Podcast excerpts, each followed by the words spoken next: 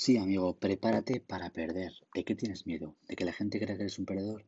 ¿De que la gente te critique por haber fallado? ¿De que se rían de ti? Esto pasa por haber crecido teniéndolo todo, ganando, por así decirlo, en todos los aspectos. Colegio, universidad, trabajo, sin ninguna situación adversa. Ahí es cuando se crea el miedo a perder. Ama el fracaso. Abrázalo como si fuese tu hijo. Solo así te podrás demostrar a ti mismo que puedes superarte, que puedes lograrlo, que puedes callar cualquier boca. Tienes que entender que el fracaso es una piedra que te hará impulsarte hacia el éxito. A muchos de vosotros os habrá pasado no conseguir lo que esperaban de vosotros en el colegio, en la universidad o incluso en el trabajo que habéis conseguido.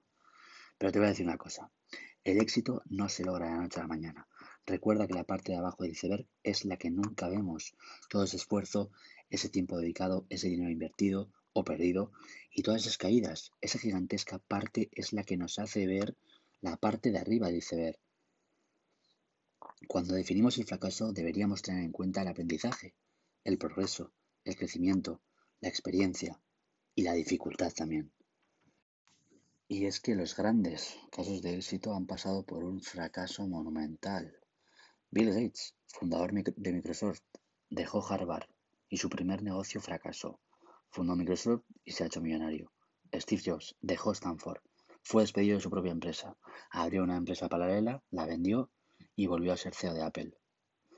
Oprah Winfrey nació en una, familia pobre y se hizo madre soltera cuando era adolescente y se ha convertido en la jefa del talk show más popular del mundo.